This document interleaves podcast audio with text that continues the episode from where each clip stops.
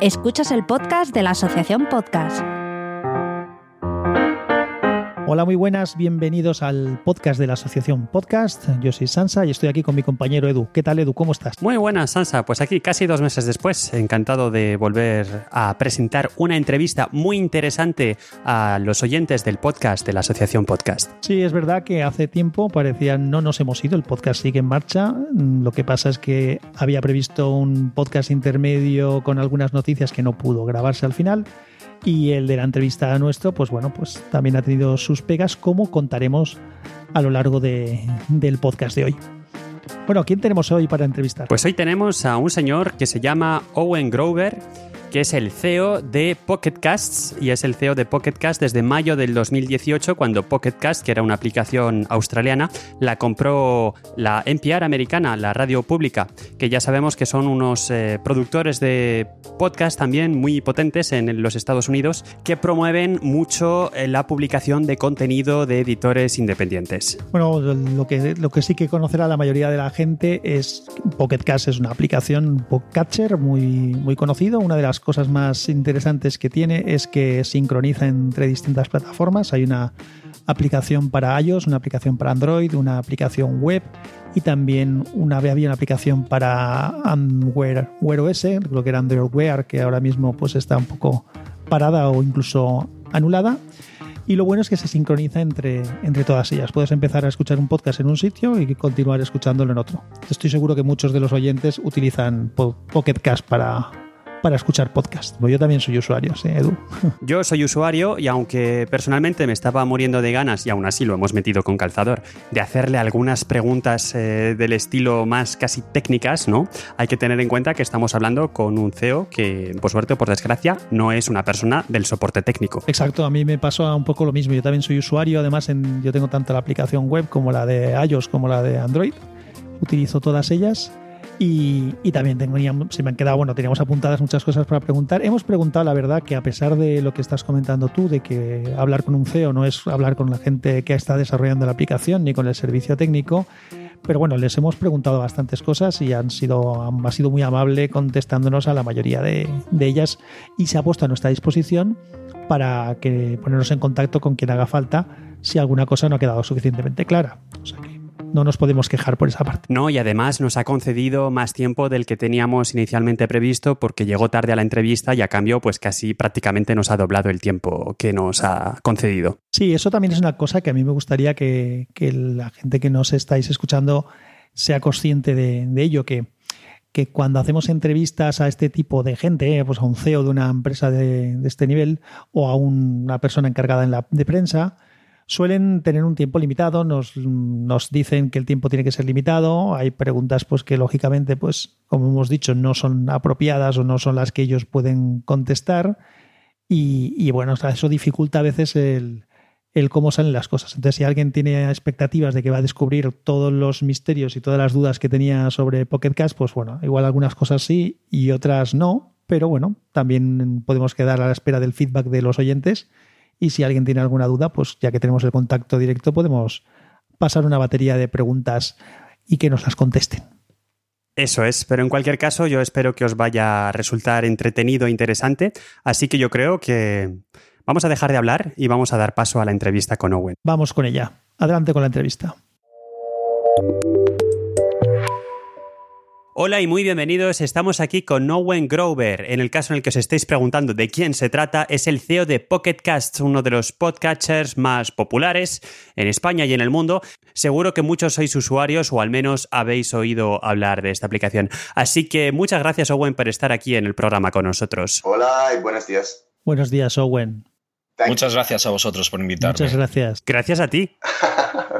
por estar aquí. Es un placer, es un placer. ¿Por qué no vamos directamente al grano? Owen, háblanos de Pocket Cast. Eh, ¿Cuándo se creó? ¿Cuándo se fundó? ¿Por quién? ¿Por qué?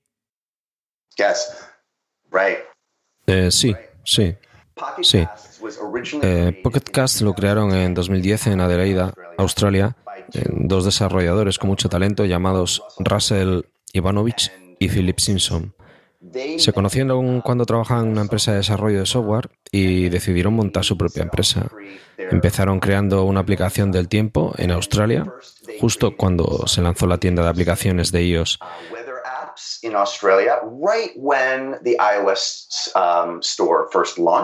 Después, como no solo eran podcasters, sino que también son grandes aficionados del podcasting y se encontraron que no había ningún producto en el mercado que realmente cumpliera con todas las características y funcionalidades que estaban buscando, se dijeron a sí mismos, hey, ¿qué se hace cuando se ve una oportunidad?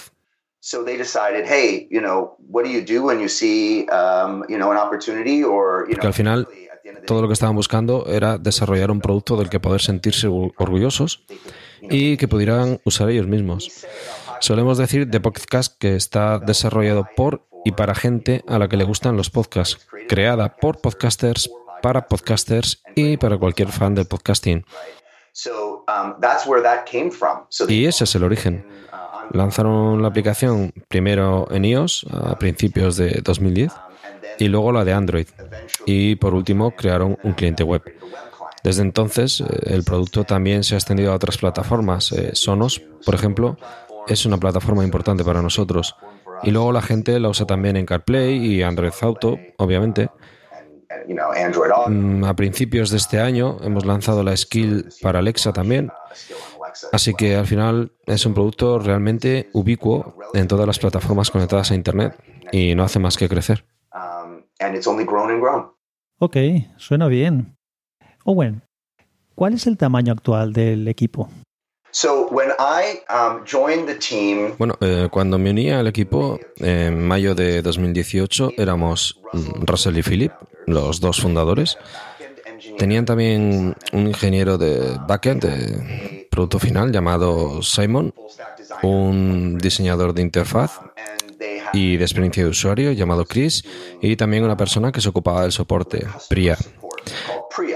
Así que en total éramos seis personas contándome a mí. Ahora somos 19 y la mayor parte son desarrolladores y gente de, testear el producto. Tenemos a, alguien que se dedica a Android, a otra persona que se dedica a iOS, a dos desarrolladores web. Bueno, uno de los desarrolladores web es también eh, full stack y desarrolla para móviles. Tenemos un jefe de producto y tres personas en el equipo que, prueban eh, control de calidad. Hemos centrado el esfuerzo en crear un equipo robusto orientado a producto e ingeniería porque así es como se gana. Vale, entonces es por eso que cuando le enviamos un email al equipo de soporte recibimos una respuesta diciendo que son un equipo pequeño y que a lo mejor no tiene el tiempo de responder o que tarda y que seamos comprensivos. Eh, hasta hace muy poco el equipo de soporte era muy pequeño, solo una persona. Y encima estuvo de baja por maternidad, así que eh, justo en los últimos dos meses nos hemos asegurado de poder ofrecer mejor el soporte.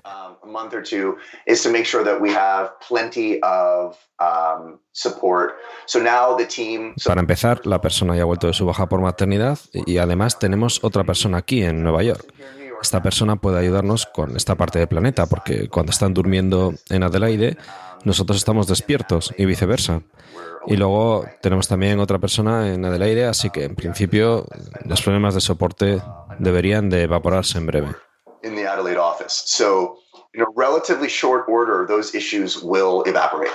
Vale, antes de que empecemos a hablar un poco más de esta transición eh, de la compañía a los Estados Unidos, la compra por parte de la NPR, vuestra aplicación es una aplicación de pago, pero es solamente un pago de una vez. Es cierto que hay que pagar una vez por plataforma, pero no es una suscripción. Y de hecho la gente está pagando varias veces una por plataforma. La verdad es que es algo que nos encanta de vuestra aplicación.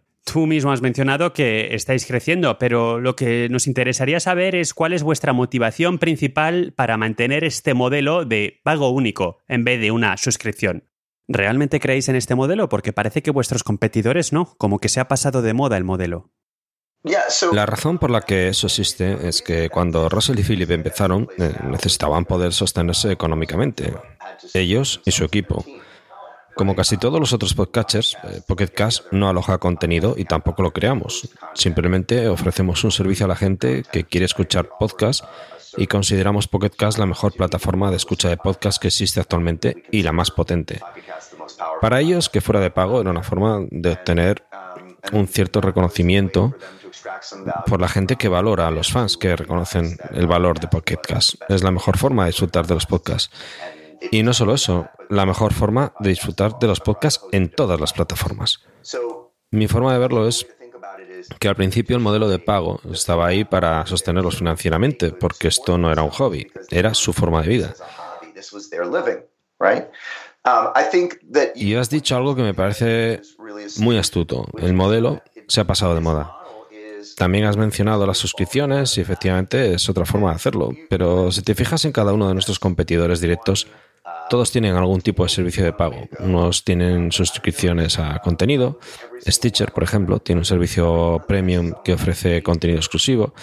No sé si Luminary ya ha llegado hasta ahí, pero aquí está teniendo bastante éxito. Y obviamente Spotify también se ha movido de una forma muy agresiva y tienen un producto eh, gratuito freemium. Spotify has moved very aggressively into podcasting and they have a freemium product. Incluso en otras aplicaciones que son solo podcatchers, y Overcast es un gran ejemplo, también tienen una opción de pago que ofrece funcionalidades adicionales. No hemos cambiado el modelo todavía y no tengo nada que anunciar en ese respecto, pero hoy en día es difícil explicar a los, usuarios por qué tenemos un pago único para descargar la aplicación. and I don't, you know, have anything to announce on that front. But um, it is in this day and age, it's hard to describe. Las otras aplicaciones de podcasting, vídeo, audio, música, etc., prácticamente todas tienen descarga gratuita y luego si quieres algún contenido o funcionalidad adicional, dan la opción de pagar. Lo que me gustaría resaltar es que al contrario de nuestra competencia, nosotros no tenemos publicidad de ningún tipo en nuestra aplicación.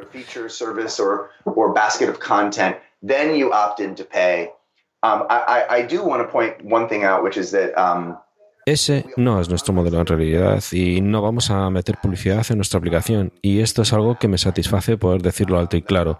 Y estamos orgullosos de que esto definitivamente no está en nuestros planes.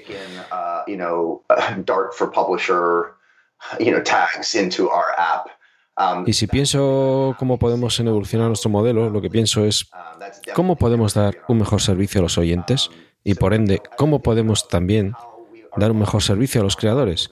Y cuando digo creadores, estoy pensando especialmente en los creadores independientes, como los que nos apoyan y forman parte de nuestro equipo y consejo de administración. Um, our, our, you. Sí, estoy totalmente de acuerdo contigo. Y además es una de las razones por las que tengo la aplicación en todas las plataformas porque es un precio razonable y aunque hay soluciones gratuitas, la ventaja que aporta el poder tener una sincronización entre distintas plataformas y empezar a escuchar el podcast en un sitio y acabarlo en otro, me merece la pena. Pero exclusivamente porque el pago es de una sola vez. Si fuera una suscripción no me, no me gustaría. En este tipo de aplicaciones y servicios no tiene mucho sentido una suscripción porque solamente es una herramienta para escuchar un contenido que se obtiene de otro sitio. Sí que entendería, por ejemplo, que en una futura actualización muy profunda de la aplicación, pues pudiera requerirse de un nuevo, una nueva compra para tener esas características nuevas que no se tenían previamente, siempre que siga habiendo soporte para el anterior. Pero lo de la suscripción no lo veo para esto. Así que completamente de acuerdo contigo. A mucha gente le gusta, por ejemplo, eh, Overcast. Overcast es un podcatcher hecho por un podcaster y nos diferenciamos en algunos elementos clave.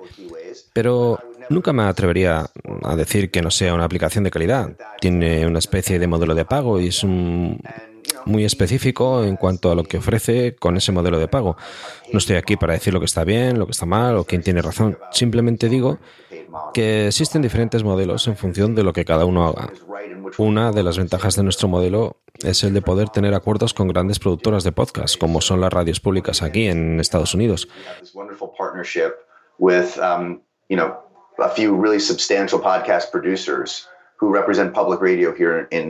que además tienen audiencias de en todo el mundo.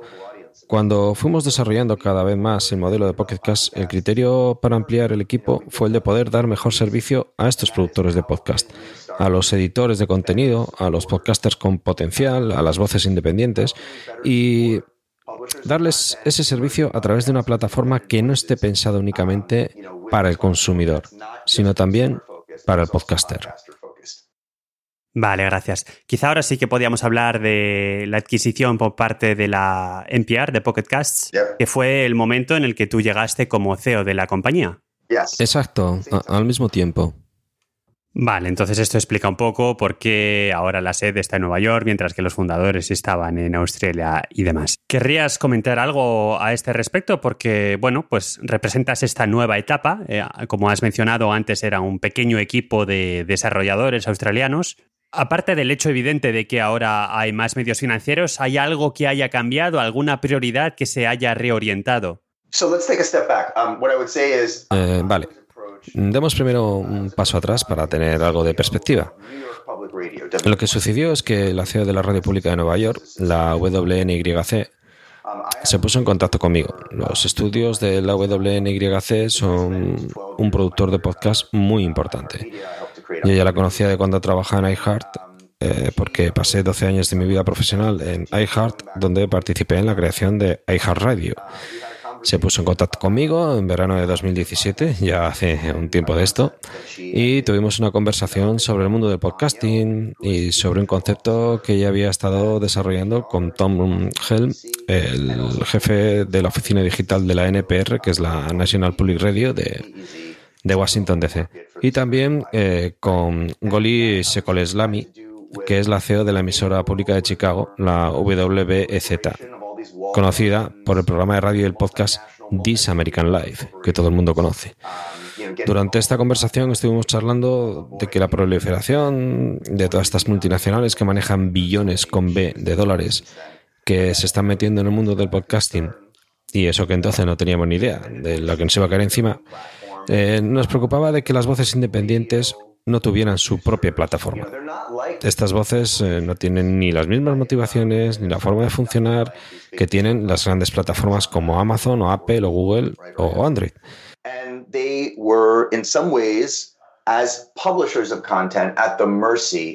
Las voces independientes estaban a merced de estas grandes compañías que en realidad no proporcionaban demasiados datos ni ofrecían mucha flexibilidad en cuanto al modelo de negocio y sentían que la única forma de mantenerse a flote a largo plazo era desarrollando su propia estrategia de producto, con la promoción, la distribución de sus podcasts y demás.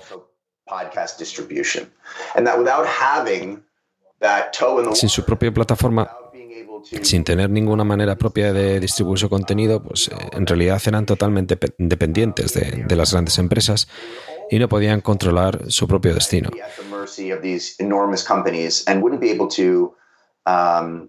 you know, control their own fate, right? And in, in America, and particularly in this day and age.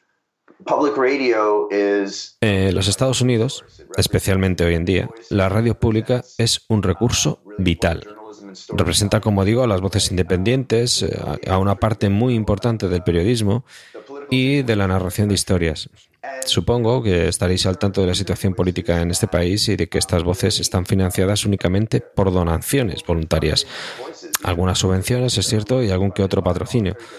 Pero no tiene nada que ver con las empresas de comunicación comerciales. Son muy diferentes de algunas de las grandes compañías de comunicación que han empezado hoy en día a implicarse en el podcasting.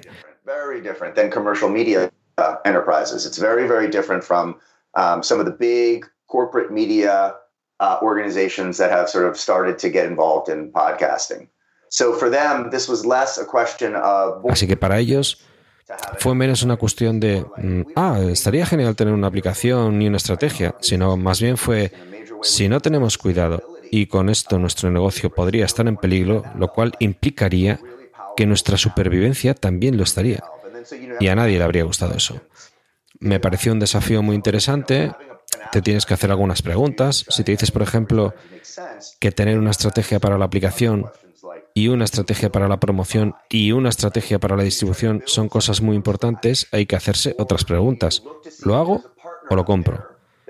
¿Intento construir algo desde cero o mira a ver si hay alguna empresa que pueda comprar o adquirir? Y resultó que habían estado hablando con unos cuantos actores del mercado y a los que los fundadores de Pocket Cast, Russell y Philip, les pareció que esta agrupación de radios públicas tenía la misma filosofía que ellos mismos.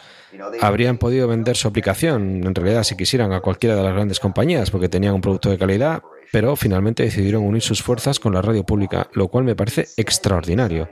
Yo ya los había conocido en el otoño de 2017 y cuando empecé a sentir que estaban interesados, eh, me dije, wow, qué gran combinación de elementos. Estos son los socios de la radio pública que crean algunos de los mejores podcasts que existen y que desde luego son los más escuchados.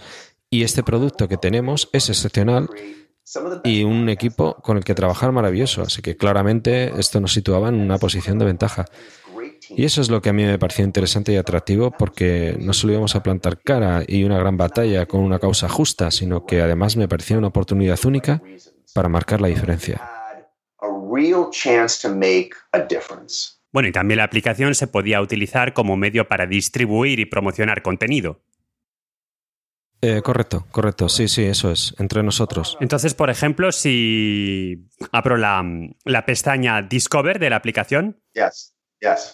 ¿Lo más probable es que encuentre contenido producido por estos editores o...? No, no. No, no, en absoluto.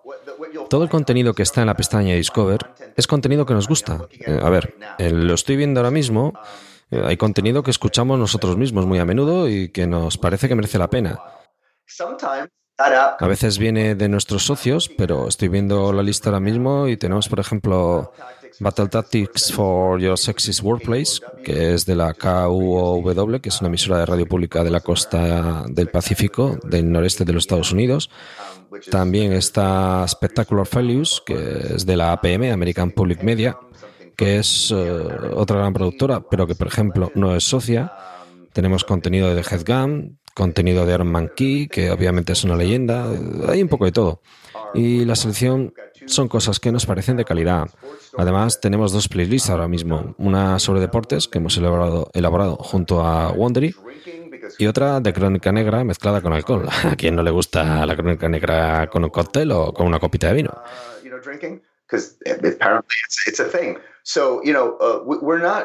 Así que no, no le estamos imponiendo contenido a nuestros oyentes, de hecho le ponemos mucho mimo y todos nosotros participamos en el proceso. Sí que es cierto que tenemos una persona que se ocupa a tiempo completo de seleccionar contenido y cuyo único trabajo es que la pestaña Discover sea realmente un elemento que aporta valor y recomendaciones de calidad para nuestros usuarios. Entonces las listas, alguien se ocupa de ellas, por supuesto sin visión parcial. Y luego está la sección de popular en, que supongo que esta sí que se rellena de forma programática, un algoritmo. Exactamente, sí. Vale, en función de lo más descargado, lo más escuchado. Correcto, correcto. Ok, vale. Ok. Ahora me gustaría hacer unas preguntas sobre la aplicación en sí, unas preguntas eh, técnicas sobre cómo funciona la aplicación en sí. ¿Cómo lo hace exactamente? ¿Recurre a, buscar los feeds en algún sitio? ¿Tenéis los feeds guardados? ¿Cómo funciona exactamente? No, nosotros no alojamos contenido. Como muchos de los eh, podcasters que existen, utilizamos la infraestructura que Apple ha construido a lo largo de todos estos años con la API de iTunes, eh, que se llama Apple Podcast. Bueno, creo que se sigue llamando Apple Podcast, ahora que le están cambiando el nombre a todo.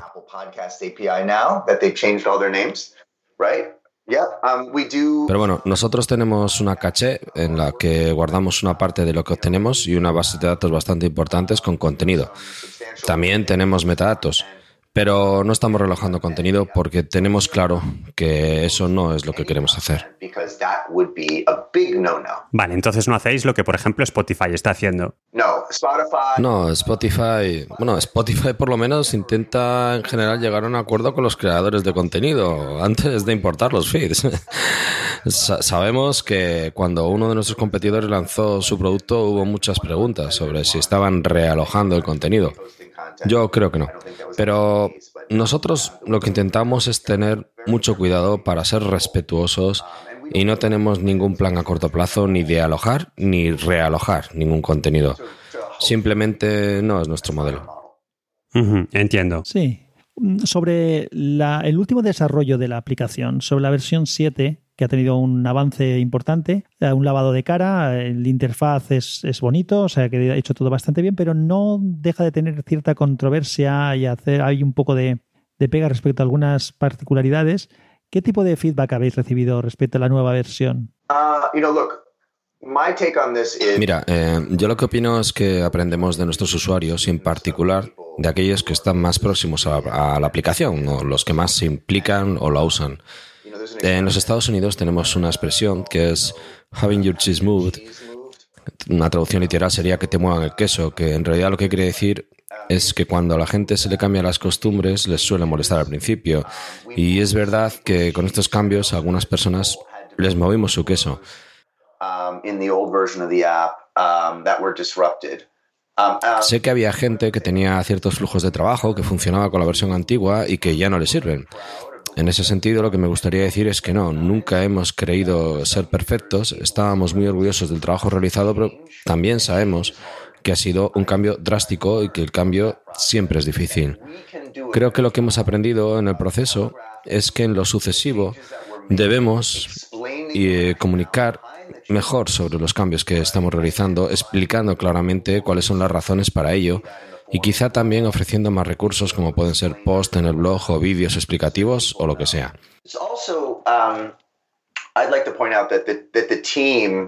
Um, um, También me gustaría señalar que el equipo, en especial Russell y Philip, han concebido todos estos cambios desde el punto de vista del oyente del podcast, porque ellos lo son también. Son cambios que sentíamos que a largo plazo serían beneficiosos y solucionarían quizá algunos de los complejos procesos que algunos usuarios utilizaban para ciertas tareas que eran realmente simples. Y también sucede que desde el punto de vista de la experiencia de un usuario, la interfaz de la versión Android estaba más anticuada que la de iOS. Um,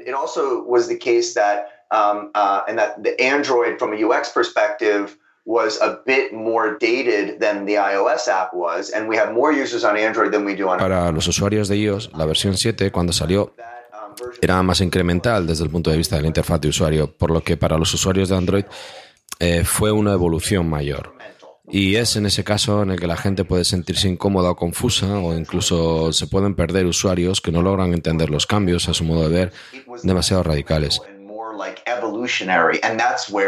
You know people can get um, you know either confused or concerned or maybe um, you know you might lose people um, who feel like they don't understand why the changes were to their eyes radical but these were so you Hace un rato hacíais la pregunta de si el mapa de ruta de la empresa había cambiado cuando yo llegué y, y la respuesta es que no. O sea, los cambios de la versión 7 son cambios que ya formaban parte de la visión que tenían eh, los fundadores eh, Russell y Philip para la evolución del producto. Yo apoyo totalmente todo el trabajo realizado porque sé que proviene de un sentimiento de pasión por este trabajo y porque en realidad les importa. Quería crear un producto de mucha calidad. Nadie está diciendo que somos perfectos y como digo hemos aprendido algunas lecciones muy valiosas, pero no, no, no nos arrepentimos eh, necesariamente de estos cambios. Puede que hubiéramos podido hacerlo mejor, sí, y además sabíamos que algunas personas iban a estar incómodas y así iban a reaccionar, ya nos lo habían dicho. Pero en cualquier caso hemos crecido. Nuestra audiencia ahora es mucho mayor que antes con todos estos cambios. Así que no puedo decir que hayamos cometido un error con los cambios, pero eh, sí que podemos mejorar la comunicación. Y soy perfectamente consciente de la frustración que hemos creado a esa parte de nuestros usuarios que sienten que no les hemos tenido en cuenta y que hemos realizado estos cambios sin escucharlos antes.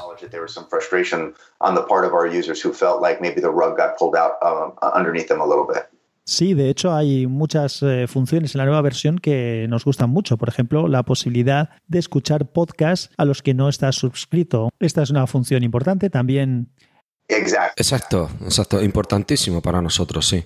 la predicción de las nuevas fechas de publicación.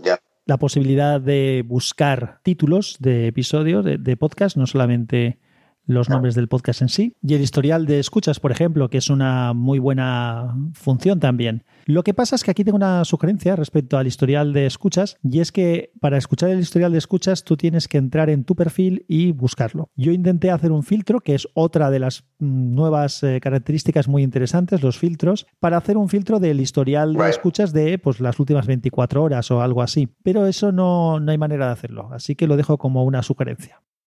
Um, me encanta. Filtro para el histórico de escuchas. Anotado. Perfecto. Ajá. Perfecto. Gracias. De nada. Bueno, yo también tengo muchas ideas y de forma muy regular me gusta enviar emails al equipo de soporte con ideas y demás. Y sé que el equipo es pequeño, como acabamos de decir, pero bueno, ya seguro que hay alguien al otro lado que se ocupa de mirarlo y evaluar. Y ya por el detalle curioso, hay una cosa que me gusta mucho y es las, las release notes de cada, de cada nueva aplicación de Pocketcast. Tienen como mucho humor. Yes. Sí, por ejemplo, la última vi que decía, hemos arreglado crashes. ¿Y por qué se llama un crash a un error de software? Habría que llamarlo whoopsie. Ahora se llaman whoopsies. ya está, los voy a llamar whoopsies. Entonces la pregunta que te quiero hacer es, ¿quién? ¿Quién es yo? en esas release notes. Okay, so um, he might kill me, but it's, it's Russell. It's Russell. bueno, eh, puede que me mate por decirlo aquí, pero es Russell. Es Russell aunque estoy seguro de que otros miembros del equipo también contribuyen a ello. Eh, recordad que Russell es el fundador. Cuando yo llegué a Pocket Cast, los dos fundadores tuvieron que escoger los títulos que querían y Philip escogió el CTO, que es el jefe de la oficina técnica, mientras que Russell escogió el CPO, que es el jefe de la oficina de producto, es el responsable del producto. Y creo que es muy buen título para Russell porque él representa la voz del cliente talented and, um, and experienced podcaster himself. Russell is. Russell es el mismo podcast, podcaster también, o sea que tiene mucho talento y experiencia. Para mí, Russell representa el espíritu del superusuario. Él es el que está muy a menudo a los mandos de la cuenta de Twitter y el que se metió en, en el subreddit de Pocketcast a intentar apagar fuegos, escuchar y responder a los usuarios con quejas o preguntas. Como digo, es la voz del cliente y, representa el espíritu de la aplicación y de las partes de la aplicación que el usuario ve. Además de que es un tipo muy inteligente y divertido y tampoco estamos tratando de curar el cáncer, ¿no? No es astrofísica, esto es podcasting, así que tampoco nos lo tomamos muy, muy en serio. Russell y Phyllis tienen un sentido de humor muy agudo, los dos son muy divertidos e inteligentes y francamente tienen talento y creo que una parte de esa personalidad puede verse en las notas de las actualizaciones y eso también es parte de la marca. La marca es divertida y yo creo que el podcasting puede serlo, salvo cuando la gente empieza a tomarse demasiado en serio las cosas y gritan en Reddit, pero bueno, es un poco de todo. La respuesta corta es que Russell siempre ha tenido ese papel porque sabe escribir muy bien y porque tiene un gran sentido del humor y aunque él dirá que es injusto porque hay otras personas en el equipo que también participan, la verdad es que todo esto proviene de su liderazgo. He's got a great sense of humor. And again, I don't want to, you know, Russell will say it's unfair because I know other people also contribute, but that really comes from his leadership. Okay. Otra cosa muy interesante de vuestro servicio, de vuestra aplicación, es que es una aplicación multiplataforma entre diferentes sistemas que hemos comentado ya antes.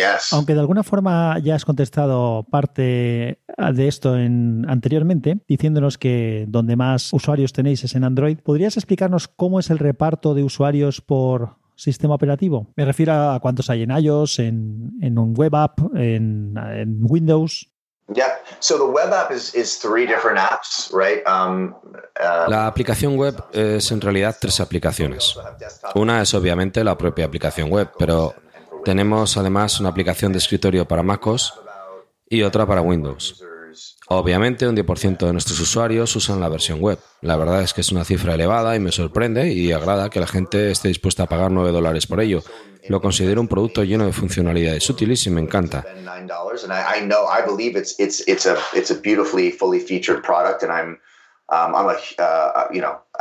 Personalmente, pienso que es un producto que ofrece una muy buena experiencia y para nosotros es, después de Android y iOS, la más importante.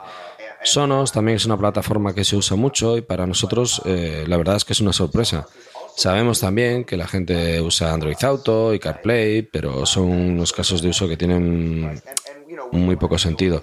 Yo desde luego escucho podcast cuando voy en mi coche y eso que vivo en Nueva York y por lo tanto no uso mucho el coche, pero la gente, algunos viven en sus coches o trabajan en ellos como camioneros y son grandes usuarios. Esas son las plataformas que me vienen a la cabeza. Como he dicho antes, también hemos lanzado la skill de Alexa y a nuestros usuarios les ha gustado mucho. No creo que Amazon facilite el uso intensivo de su plataforma por parte de terceras partes. Mirando fríamente los datos, parece que la gente está usando Alexa para dos o como mucho tres cosas diferentes solamente.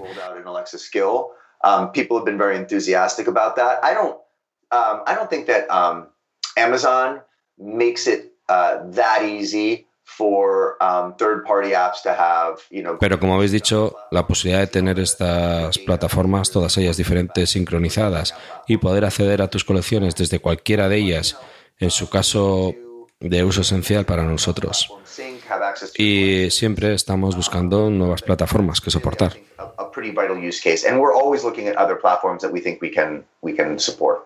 Ok. Sí, Android Auto y CarPlay son dos cosas muy, muy útiles e interesantes. Yo las uso mucho. Sí, por supuesto. Sí, yo soy usuario de, de la aplicación en Wear OS y se quedó congelada hace algún tiempo se quedó en la pantalla en la que muestra el próximo podcast, pero no hay manera de, interactuar con ella, se queda ahí congelada. ¿Habéis retirado el soporte para la misma? ¿Se ha parado el proyecto? ¿Estáis preparando una nueva, diferente? Wear OS. No sé lo que es. Wear OS es lo que era anteriormente eh, Android Wear. Ah, Android Wear. Ah, vale, eh, Android Wear. No, que yo sepa no tenemos. No creo que sea una prioridad ahora mismo, pero lo miro y os diré algo. ¿Y qué hay de la versión para el Apple Watch? Imagino que eso es un poco más prioritario, ¿no? Sí, hemos tenido muchas peticiones para que se pueda utilizar el Apple Watch para escuchar podcasts sin necesidad de tener el teléfono conectado. Y es algo que estamos estudiando.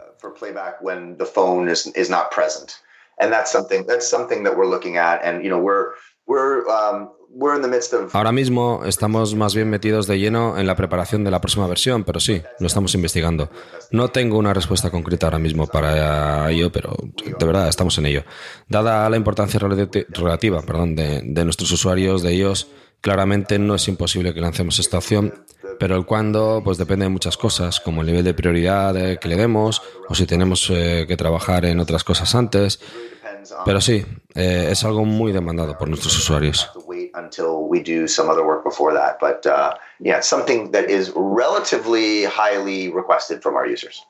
Hablando de usos alternativos de la aplicación, como pueda ser CarPlay o Android Auto o los smartwatches, los relojes inteligentes que estamos comentando ahora, vosotros también tenéis soporte para Google Assistant. Nosotros estuvimos también hace poco entrevistando a la gente de Google Podcast y hablábamos de lo importante que es el poder interactuar con voz con comandos de voz, precisamente con un servicio que es 100% voz, como puede ser un podcast. ¿Qué opinas justamente de, todo esto, de los asistentes digitales, como pueda ser Google Assistant o Siri o Alexa, y su relación con el mundo de los podcasts? Lo primero que me gustaría decir es que tenemos muchos datos sobre cómo Amazon Echo está desarrollándose como plataforma a nivel mundial. Olvidaos de Pocket en un momento y pensad en los casos de uso que soporta Alexa. No hay mucha escucha de podcast, ¿verdad? Y creo que hay varias razones para ello. Dicho esto, Amazon ha hecho más que Google, al menos de momento, para soportar desarrolladores externos en su plataforma.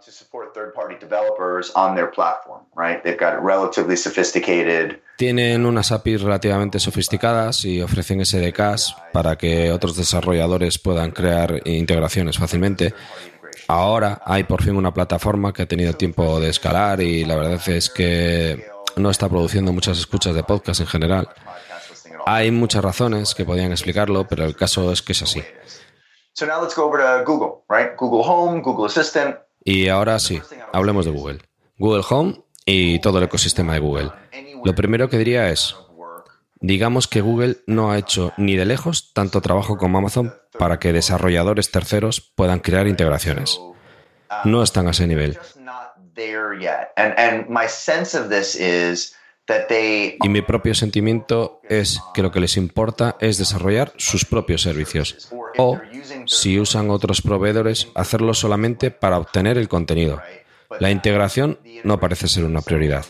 Esa es mi opinión en lo que respecta al audio. Nos encantaría estar integrados con Google Voice.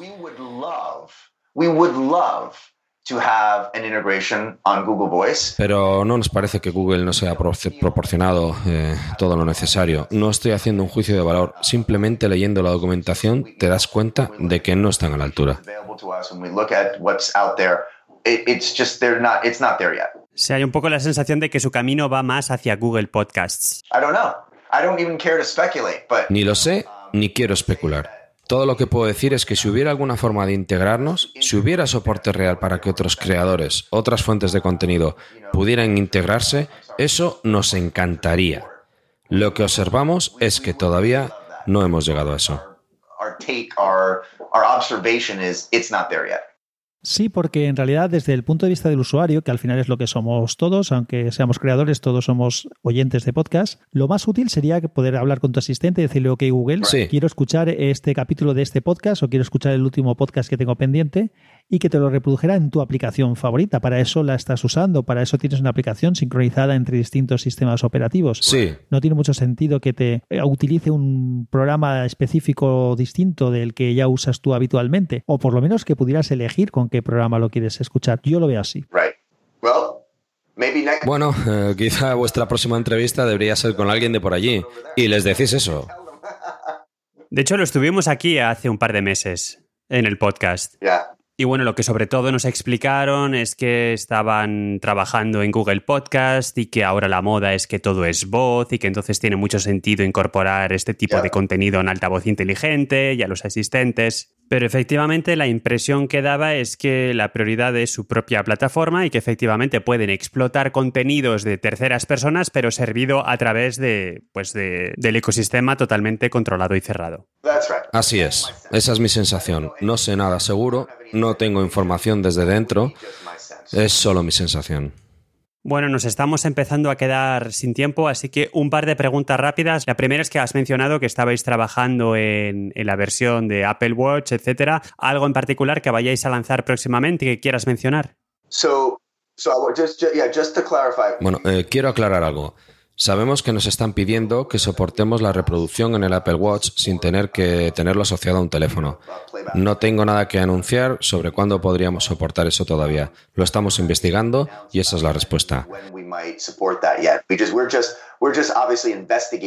En el caso de que lo soportemos, haremos un anuncio oficial en ese momento. No tenemos nada eh, oficial que anunciar aquí.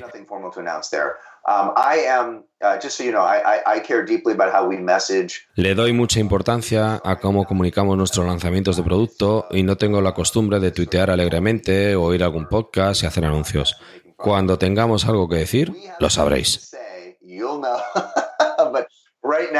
Ahora mismo mi trabajo consiste en apoyar al equipo de desarrollo y producto en su gesta para crear la mejor y más potente plataforma de escucha de podcast que exista eso es todo lo que tengo que decir. vale, tomo nota.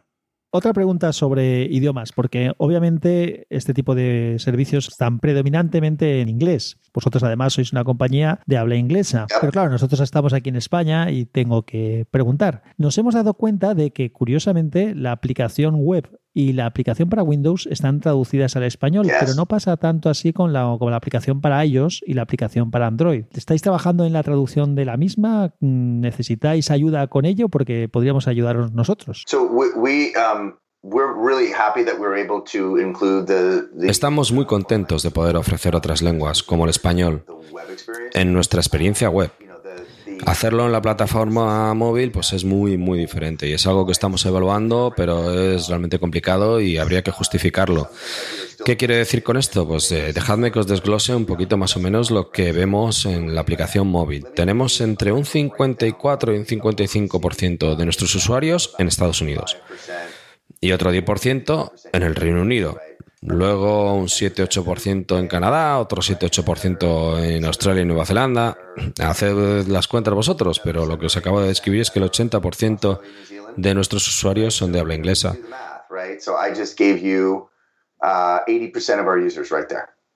Eh, resulta difícil justificar eh, todo el trabajo que nos costaría soportar otros idiomas en la plataforma móvil hasta que esos otros mercados no tengan más atracción.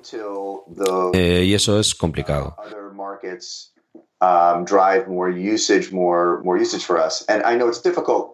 No creo que sea mucho un problema en España, pero hay muchas alternativas a Pocket Cast gratuitas.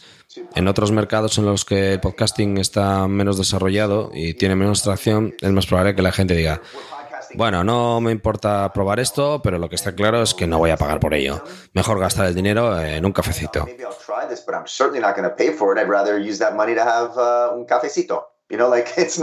No creo que la gente esté acostumbrada a pagar. Como hemos dicho antes, al margen de algunos juegos ya, no quedan muchas aplicaciones en las que haya que pagar por descargarlas. Y como has dicho tú antes, se ha pasado de moda. Creo que es una muy buena forma de decirlo. Y tenemos que tener todo esto en cuenta. No porque no me gustaría hacerlo. De hecho, eh, he estado ya en contacto con algunos proveedores que podrían ayudarnos en las traducciones. Creo que tenemos una buena idea de lo que habría que hacer y de la carga de trabajo que ello supondría. Es simplemente una cuestión de ir viendo cómo se desarrolla nuestro negocio. Si no nos interesa en absoluto, no habríamos traducido la aplicación web. Creemos que es importante, pero tendríamos que encontrar la forma de hacerlo encajar con nuestros planes de actuaciones de crecimiento y evolución. Pero por favor, continuad hablando bien de Pocket Cash en España y haréis mucho más fácil mi trabajo para convencer a todo el mundo de que se haga, al menos, más soporte al español. Bueno, en realidad hay una gran comunidad hispanohablante en los Estados Unidos. Acabas de mencionar que la mayor parte de vuestros oyentes, de vuestros usuarios, provienen de los Estados Unidos y, bueno, pues no necesariamente hispanohablante significa... Cierto, cierto. Un país de habla hispana. Pues la verdad es que tienes mucha razón en eso. Bien dicho. Dos preguntas rápidas y después te dejamos ir. Ya sé que he mentido antes y he dicho dos también. Eh, comentarios, estrellitas, valoraciones. Por ejemplo, Apple, Apple, Podcast lo hace. ¿Por qué Pocket Cast no tiene un sistema de evaluaciones y reseñas? Um,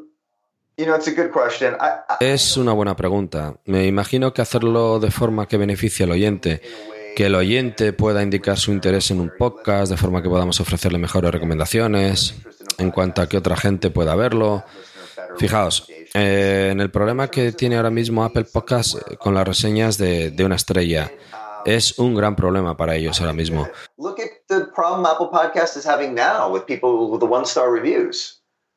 No sé, creo que se puede abusar fácilmente de este tipo de funcionalidades. Hay que tener mucho cuidado. Algunas personas me han dicho que por qué no eh, intentar crear una comunidad con elementos sociales dentro de la aplicación, dentro de Pocket Cast. Y mi respuesta es que la gente ya usa las redes sociales. Se llaman Twitter, Instagram, Facebook, incluso TikTok eh, o Snapchat. Y no nos está yendo muy bien, ¿no? Um, TikTok uh, Snapchat. And boy, that hasn't worked out so great for us, has it? Así que una de las cosas que me encantan del podcasting es que es un poco antídoto contra, contra toda esa toxicidad de las redes sociales que ha surgido en los últimos años. No tengo ninguna prisa en que nuestra plataforma tenga una experiencia parecida a la de esas, todas esas redes, la verdad. Platform feel more like what those platforms feel like. Y además necesitaríais también un equipo de moderadores para aseguraros de que la plataforma sigue siendo limpia, ¿no? Y impoluta. Me he enfrentado a los problemas de la moderación en otros trabajos y lo que puedo decir es que no se puede ganar. Bueno, pues muchas gracias, gracias de verdad por el tiempo que nos has dado hoy y por una aplicación maravillosa que nos gusta a todos, con un montón de funcionalidades muy útiles y sois una de las aplicaciones que adopta más rápidamente los nuevos estándares y nuevas funcionalidades de los feed o incluso de, los propios ficheros, ¿no? Por ejemplo, Pocketcast es una de las pocas aplicaciones que sabe leer los, eh, las marcas en los episodios de las diferentes secciones, lo cual es muy útil en, en episodios de podcast que duran mucho. Si uno quiere ir a una sección en concreto, perfecto. Bien, bien. Sí. Es verdad que todavía no tenéis una aplicación para iPad, pero estoy seguro que, en fin, bueno, pues ya la tendréis y mientras tanto, pues uno puede utilizar más o menos la versión de iPhone.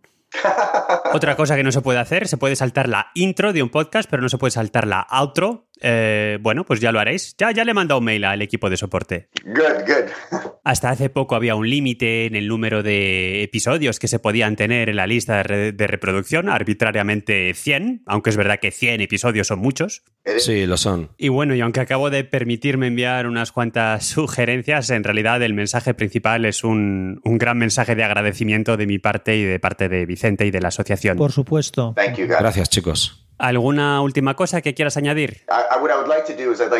Pues solo aprovechar para agradeceros a todos y cada uno de nuestros usuarios que se han tomado la molestia de pagar por la aplicación. Cada uno de ellos ha hecho una elección, ha escogido gastar eh, algo de dinero por su producto que podrían haber obtenido gratuitamente. Sería un producto inferior, claro, pero Así que realmente gracias por el esfuerzo y el dinero. Eh, os escuchamos, leemos todos los comentarios, leemos cada uno de los emails que nos llegan a la dirección de soporte y nos encantan nuestros usuarios. Gracias a todos los que llevan años disfrutando de Pocketcast. Mantenemos nuestra promesa de seguir mejorando la aplicación.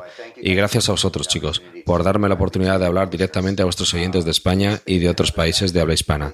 Muchas gracias.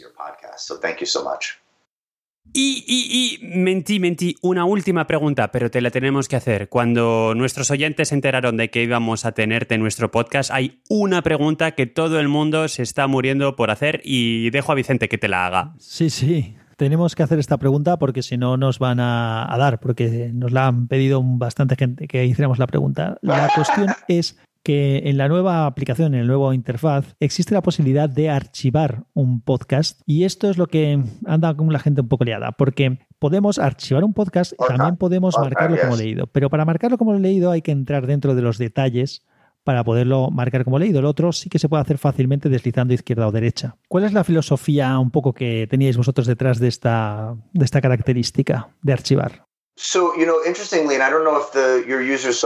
Pues es muy curioso y no sé si nuestros usuarios lo vieron, pero cuando lanzamos la versión 7, Russell, que ya he mencionado que es el jefe de producto, escribió específicamente sobre los cambios realizados en la función de archivaje.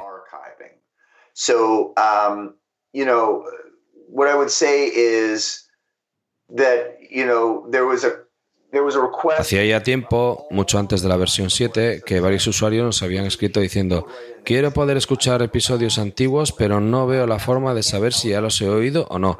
A veces la aplicación me los marca como escuchados y otras veces los he escuchado realmente, pero no puedo ver la diferencia entre escuchado y marcado como escuchado. Y de ahí vino la función de archivar.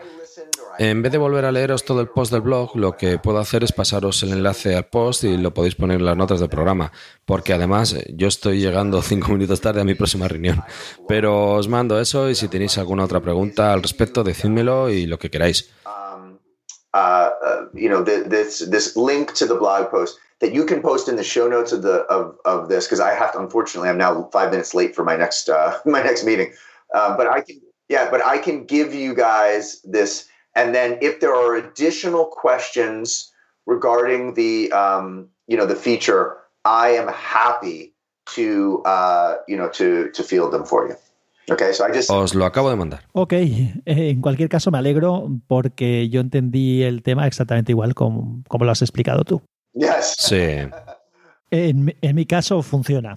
All right, guys. Muy bien, chicos. Muchas gracias por vuestro tiempo. No, gracias a ti por el tuyo. No, el gusto el mío. Gusto, muchas gracias. De nada. Ok. Hasta pronto, chao. Muchas gracias. Adiós. Bye. Sí, pues al final nos ha quedado una entrevista tan larga como en otras ocasiones. Entre una cosa y otra, la verdad es que Owen se ha prestado muy bien bueno, espero que os haya resultado interesante. Eh, algunas ideas clave que me parece que son importantes. Una peculiaridad de Pocketcast, aparte del aspecto técnico de la sincronización y demás, es su modelo de negocio, que no es un modelo de suscripción, sino que es un modelo de pago único. Sin embargo, es pago único por plataforma, con lo cual, si lo quieres usar en Android, en iOS y la web, o, o en Windows o en Mac, pues tendrías que pagar tres veces. Y otra cosa que parece de perogrullo, pero es verdad que ha habido algunos escándalos estos últimos meses con algunas plataformas de podcasting que funcionaban de forma distinta, esto es un podcatcher al uso, es decir, ellos en su plataforma no descargan los ficheros. Cuando tú te descargas un podcast desde el podcatcher, Pocketcast se va a conectar directamente a, a donde indique el feed del podcaster, con lo cual todas las escuchas van a contabilizar en las estadísticas del podcaster en cuestión. Sí, también, también eso hace que si hay cualquier modificación en el feed original, eh, también la va a acabar recogiendo el podcatcher, lo cual no está mal. Hay otra cosa que también comentaría yo de, de, lo que ha sido la entrevista y es cuando le hemos preguntado, bueno, dos cosas, un par de cosas quería comentar yo. Cuando hemos preguntado por, la, por el tema de Google Assistant y nos ha dicho que, que además los, los entrevistamos a los de Google no hace mucho, nos ha dicho que no acaban de, tener fácil la integración con Google Assistant porque parece que Google no está poniendo todos los medios o dando todas las facilidades para que eso fuera así. En cambio, sí que han estado haciendo alguna cosa con, Amazon Echo. En fin, a mí me parece una pena porque es una cosa que creo que sería interesante que, que se pudiera hacer desde los asistentes. Y no lo ha querido decir así, pero sí que se sentía una cierta, como una tensión o algo así. Aunque obviamente no lo podía decir explícitamente. Se le veía un poco molesto con el, con el asunto. Hay otra cosa que, que también ha, ha pasado en la entrevista y es que cuando le he preguntado yo por el tema de Wear OS, él primero no ha entendido a qué me refería. Ha dicho Wear OS, no, no, no sabía lo que era. Y le he dicho que era lo que antes era Android Wear, porque el Google le cambió el nombre, ya que, ya que el sistema, o sea, el sistema operativo para smartwatches, o sea, para relojes inteligentes de Google, como no es exclusivo para Android, sino que puede trabajar también con iOS y con, con otros sistemas operativos, pues le cambiaron el nombre y pusieron Wear OS.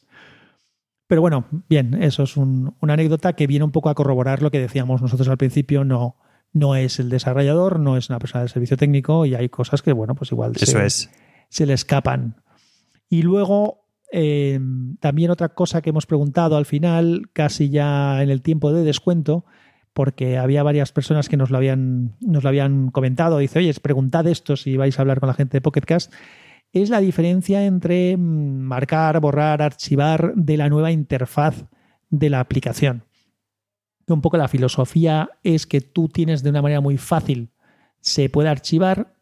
Archivar es que el sistema reconoce que eso tú no lo quieres, no quieres que te aparezca como no leído para que no te cuente en el contador de las cosas que tienes pendientes por, por escuchar, pero en cambio no te lo marca como leído. De manera que tú siempre puedes hacer una segunda revisión y ver qué cosas no tienes escuchadas, aunque sí que las has marcado como archivadas porque no querías que, pues en un podcast que sigues, que te ponga que tienes pendientes 49, por ejemplo, ¿no? entonces tú sabes que ahí te lo deja más natural. Bien, es una filosofía de, hacer las cosas que, bueno, yo a mí no me parece mal, pero entiendo que. Sí, es un cambio de paradigma que ha cogido a alguna gente por sorpresa y bueno, pues ya sabemos que el ser humano y el cambio no se lleva muy bien. Eso es. Y nada más, hay otra cosa que creo que, Edu, no sé si te parece a ti bien, pero a mí me gustaría, porque al final esto es un podcast de la Asociación Podcast. Nosotros estamos haciendo entrevistas, pero, pero bueno, pero hay una parte técnica de cómo se ha tenido que hacer la entrevista esta, no, no solamente esta, sino alguna otra, que a mí me gustaría también contársela a la gente que nos escucha. Bueno, además, como estamos hacia el final del episodio, el que no quiera escuchar esta parte, pues nada, que se lo salte y ya está. Claro, pero yo creo que a, muchos a muchas personas le puede resultar interesante.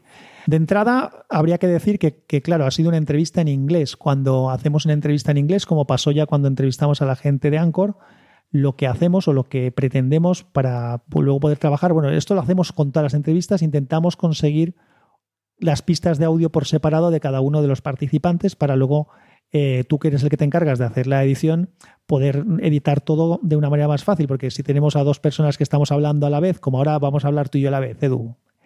Estamos hablando a la vez. Estamos hablando a la vez. Estamos hablando a la vez. Cuando, cuando hablamos dos personas a la vez, esa pista de audio está mezclada y no puedes limpiar algo que, algún ruido de fondo, lo que sea que tenga uno de los dos. Entonces intentamos siempre que vayan las pistas por separado.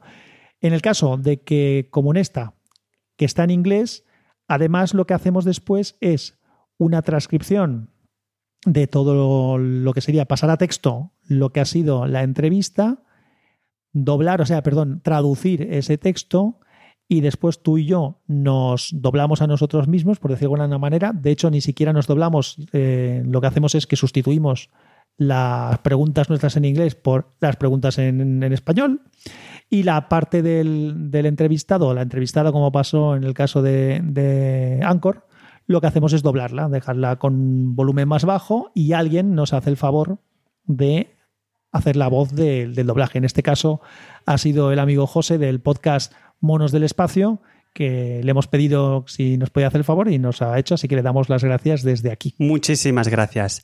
Y bueno, el que se esté preguntando cómo se puede hacer para conseguir las pistas de audio en las cuales se nos puede escuchar a nosotros hablando en inglés, en ningún sitio. Gracias a Dios. Menos mal, sí, sí. Sí, no, yo, yo, explicaría también cómo lo hemos hecho a nivel técnico. Eso es, porque creo que no hemos tenido dos entrevistas, bueno, quizá dos sí, pero cada entrevistado tenía su técnica, porque tú y yo, más o menos, pues tenemos la costumbre, sabemos cómo grabar nuestra pista por un lado y cómo mezclarlas, pero la gente que entrevistamos, aunque tengan que ver con el mundo del podcasting, no saben hacerlo necesariamente. Por ejemplo, cuando entrevistamos a Laura Pecini de Anchor, hicimos una conferencia vía Anchor, precisamente. Sí, efectivamente, lo que era la conversación a tres entre, nosotros, entre Laura y nosotros dos se hacía con, con Anchor y por lo tanto nosotros acabamos teniendo un archivo de audio con las voces de todos en, de la entrevista esta, pero tú y yo lo que tuvimos es la precaución de grabarnos aparte cada una de las pistas y Laura creo que también nos consiguió la suya, si no recuerdo sí, mal. Sí, se grabó, lo que pasa es que tenía el micrófono eh, encima de una mesa alejado de su boca y casi se le oía peor en la grabación que nos pasó que en la propia conferencia o grabación a 3 de, de Anchor. Luego ha habido casos, por ejemplo, en los que el entrevistado lo que ha hecho es realizar una llamada por teléfono. Eso es, y en ese caso era todavía más divertido porque había que hacer una llamada por teléfono, pero teníamos que tener tres pistas separadas, sabiendo que eh, ni Vicente ni yo vivimos en la misma ciudad, con lo cual todo tenía que ser por Internet. En este caso, entonces, lo que hemos tenido que hacer es que uno de los dos, con una mesa de mezclas, tenía la llamada y conectaba con el otro vía Skype. El que estaba vía Skype se grababa a sí mismo, el que tenía la llamada se grababa a sí mismo y con la mesa de mezclas se sacaba también el audio de la llamada de teléfono y eso permite tener las tres pistas por separado. Exacto. Luego ha habido situaciones, por ejemplo, esta entrevista en concreto, la de Owen, en la que em, hemos hecho lo siguiente. La conversación con Owen ha sido vía Skype, tú te conectaste con él vía Skype, tú y yo estábamos conectados vía Hangout y en la mesa de mezclas se mezclaba las dos cosas. Nosotros teníamos grabados cada uno nuestra propia pista, tú aislabas la pista de Owen y la grababas aparte y luego por otro lado pues la metías en el, en el Skype. Eso es, salvo que en esta ocasión, como todo estaba sucediendo vía aplicaciones, Skype y Hangouts, pudimos utilizar una mesa de mezclas virtual, mientras que en el caso de la entrevista con Google por teléfono, necesariamente para poder conectar al teléfono, estuvimos usando una mesa de mezclas física. Sí, podíamos haber usado la virtual también con distintas entradas y salidas, pero bueno, en estos casos es más sencillo manejar la parte física. Yo estoy convencido y creo que en, en la página web de la asociación se estaban preparando en la sección de vídeos algún vídeo que explica cómo hacer estas cosas si me parece que Javier estaba preparando alguno de estos. El famoso mix minus. Exacto, exacto. Eh, si no hay nada con el tema de la mesa de mezclas virtuales, pues lo prepararemos tú y yo. Y lo subiremos también, porque un poco es lo que estamos comentando, que al final esto, estamos hablando de la asociación podcast, aquí hay gente que, que, simplemente escucha los podcasts, pero hay mucha gente que hace podcast también y estas cosas yo creo que le pueden interesar. Y hablando de la Asociación Podcast, pues tenemos una página web, por supuesto, asociacionpodcast.es. Si te interesa el podcasting, pues ve a la página web y si todavía no eres socio y nos estás escuchando, pues puedes asociarte si te interesa. Y en cualquier caso, la Asociación Podcast también patrocina un evento anual como son las JPod. Sí, que este año, lamentablemente, por un problema que ya, que ya explicamos, eh, tuvimos, nos hemos quedado sin, sin JPod 2019. Había una candidatura que luego hubo una serie de problemas y, tuvo que retirarse. Por lo tanto, no, no habían JPod. Eso quiere decir que tampoco había premios de la asociación para 2019, aunque eso sí que es una cosa que se estuvo trabajando en ver si encontrábamos la manera de celebrar por lo menos lo que era la entrega de premios.